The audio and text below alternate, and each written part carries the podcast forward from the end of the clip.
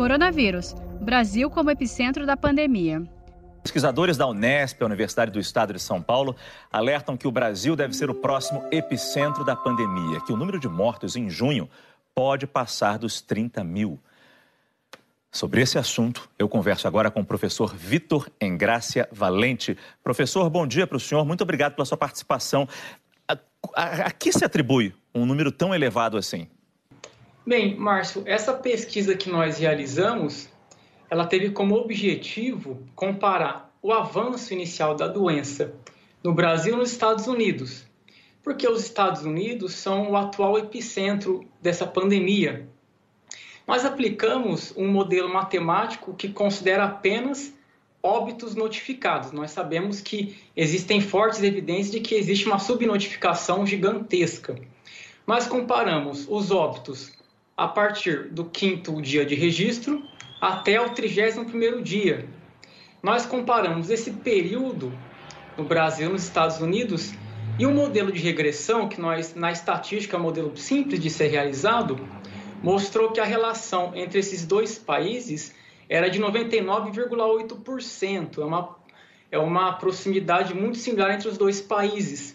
E isso nos leva a dizer, Márcio, que o Brasil tem uma alta probabilidade de se tornar o próximo epicentro. Além disso, nós fizemos três projeções matemáticas.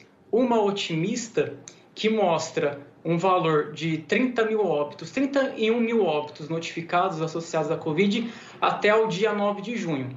Uma, uma estimativa mais realista chega a 40 mil. E uma estimativa pessimista indica que até o dia 9 de junho, o Brasil pode alcançar um valor de 64 mil óbitos notificados associados à Covid-19. Professor Vitor, rapidamente, porque o nosso tempo está acabando já. Depende do quê? A gente, qual caminho tomar? O otimista, o realista ou o, o pior cenário? Depende do quê? Qual a decisão a gente tem que tomar agora para acertar o caminho aí? Né?